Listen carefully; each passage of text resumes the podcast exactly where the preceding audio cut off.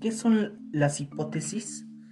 Estas son suposiciones de cosas que pueden ser posibles o no, para luego sacar de ellas una consecuencia, a lo que se entiende como una experiencia no basada en pruebas.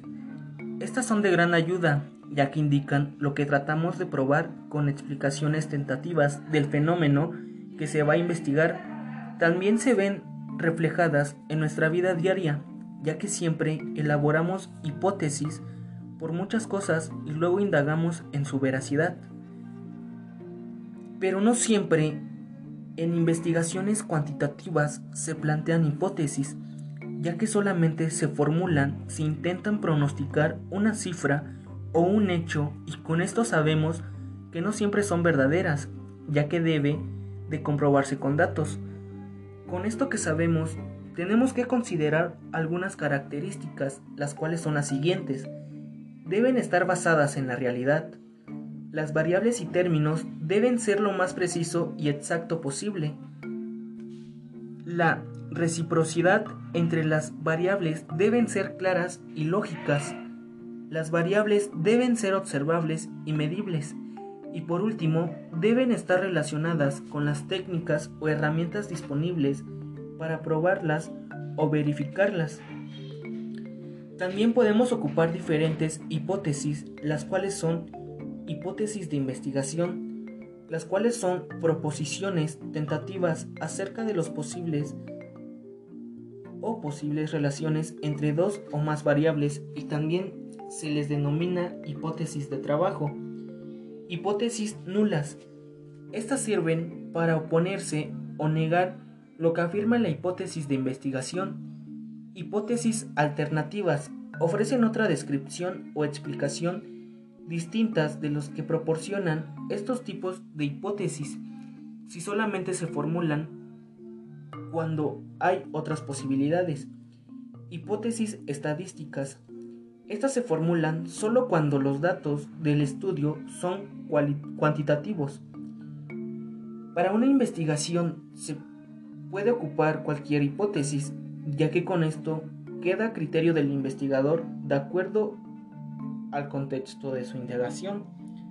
También podemos establecer todos los tipos de hipótesis, pero siempre si el problema de investigación lo requiera, mientras no. Cuando las hipótesis del enfoque cuantitativo se ponen a prueba, en la realidad se aplica un diseño de investigación y en el enfoque cualitativo, más que probarse, sirven para incrementar el conocimiento de un evento. Estas hipótesis son guías de investigación y nos ayuda a saber lo que tratamos de buscar o probar. También tienen una función descriptiva y explicativa y consiste en sugerir teorías. Al momento de formular las hipótesis, debemos definir las variables, las cuales son definidas de dos formas, la conceptual y operacional. Por último, las variables pueden ser medidas, observadas, evaluado o inferidas para obtener datos de la realidad.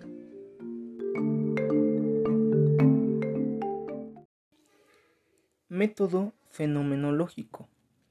Este método a comparación de otros donde se puede investigar alguna información ya que puede tener algún estudio es diferente, ya que éste trata sobre la experiencia de cada individuo o sobre un grupo social, ya que describe las vivencias y aclara el sentido que nos envuelve en nuestra vida cotidiana y con esto dar un significado del ser humano sobre las experiencias vividas, donde se puede tomar el fenómeno que se estudiará.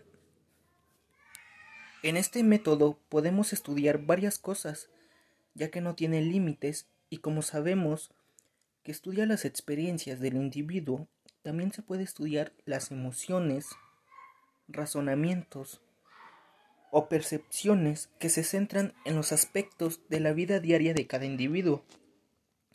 La relación que puede existir entre este método en la educación es que los dos tratan de ver una formación humana con una nueva conciencia en todos los aspectos, en donde se puede entender que con las experiencias podemos extraer nuevos conocimientos o ampliarlos, ya que al estar en un contexto o en una sociedad podemos aprender de lo que observamos, al igual de lo que escuchamos.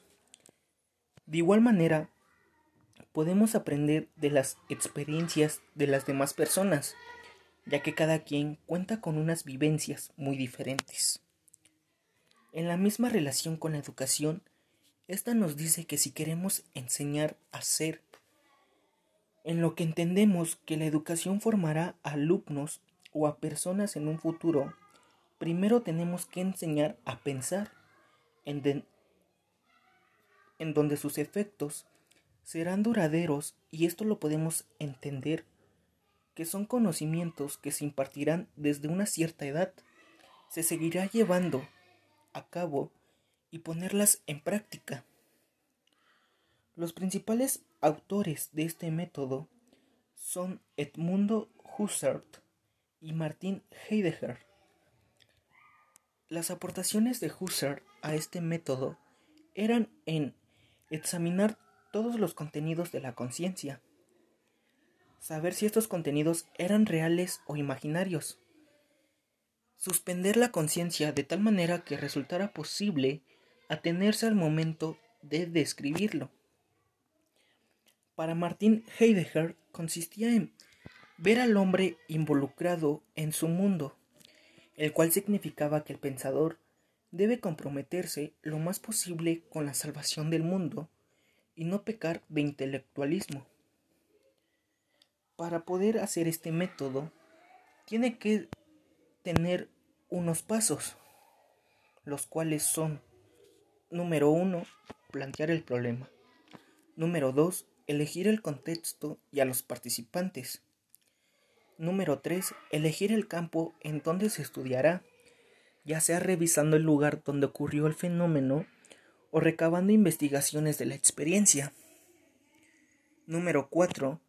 Recolección de datos sobre el problema, que éstas pueden ser por medio de entrevistas, grupos de enfoque o grabaciones en videos. Número 5.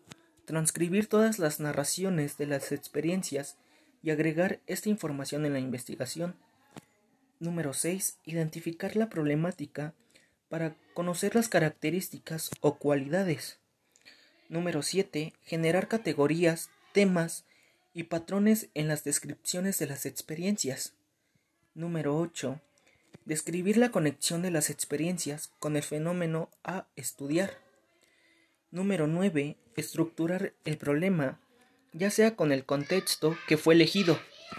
Número 10 Desarrollar una narrativa general donde incluya todo lo que se ocupará. Número 11. Revisar con otros investigadores la información que tenemos y saber si es la correcta. Y por último, la número 12, que es elaborar un reporte final en donde se podrá contemplar las justificaciones o las conclusiones del problema si se pudo llevar a cabo o no para concluir, sabemos que toda investigación lleva un tiempo o un proceso. Y para poder llegar a una solución, se tiene que llevar un estudio, ya sea por parte de las investigaciones o a los que se tiene que investigar. Y con esto poder aclarar todas las dudas que se tiene.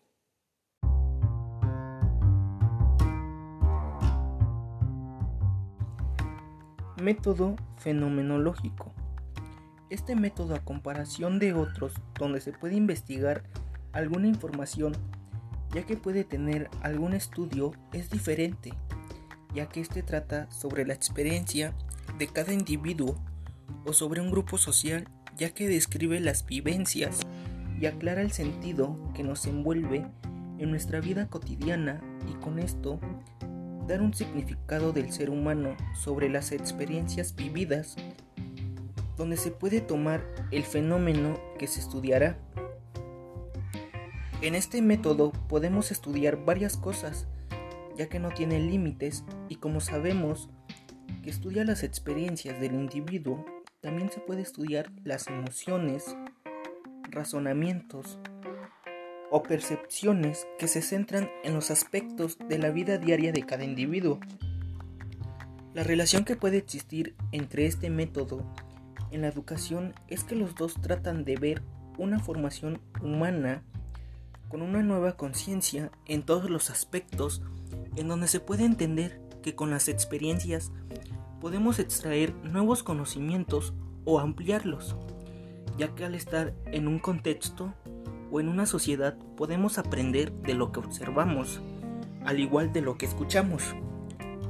De igual manera, podemos aprender de las experiencias de las demás personas, ya que cada quien cuenta con unas vivencias muy diferentes. En la misma relación con la educación, esta nos dice que si queremos enseñar a ser, en lo que entendemos que la educación formará alumnos o a personas en un futuro, primero tenemos que enseñar a pensar, en, en donde sus efectos serán duraderos y esto lo podemos entender que son conocimientos que se impartirán desde una cierta edad, se seguirá llevando a cabo y ponerlas en práctica.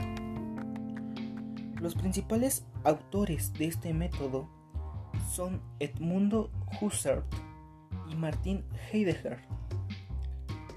Las aportaciones de Husserl a este método eran en examinar todos los contenidos de la conciencia, saber si estos contenidos eran reales o imaginarios, suspender la conciencia de tal manera que resultara posible atenerse al momento de describirlo. Para Martin Heidegger consistía en ver al hombre involucrado en su mundo, el cual significaba que el pensador debe comprometerse lo más posible con la salvación del mundo y no pecar de intelectualismo. Para poder hacer este método, tiene que tener unos pasos, los cuales son, número uno, plantear el problema. Número 2. Elegir el contexto y a los participantes. Número 3. Elegir el campo en donde se estudiará, ya sea revisando el lugar donde ocurrió el fenómeno o recabando investigaciones de la experiencia. Número 4. Recolección de datos sobre el problema, que estas pueden ser por medio de entrevistas, grupos de enfoque o grabaciones en videos. Número 5. Transcribir todas las narraciones de las experiencias y agregar esta información en la investigación. Número 6. Identificar la problemática para conocer las características o cualidades. Número 7. Generar categorías, temas y patrones en las descripciones de las experiencias. Número 8. Describir la conexión de las experiencias con el fenómeno a estudiar. Número 9. Estructurar el problema, ya sea con el contexto que fue elegido. Número 10 Desarrollar una narrativa general donde incluya todo lo que se ocupará. Número 11. Revisar con otros investigadores la información que tenemos y saber si es la correcta. Y por último, la número 12, que es elaborar un reporte final en donde se podrá contemplar las justificaciones o las conclusiones del problema si se pudo llevar a cabo o no. Para concluir, sabemos que toda investigación lleva un tiempo o un proceso. Y para poder llegar a una solución, se tiene que llevar un estudio, ya sea por parte de las investigaciones o a los que se tiene que investigar. Y con esto poder aclarar todas las dudas que se tiene.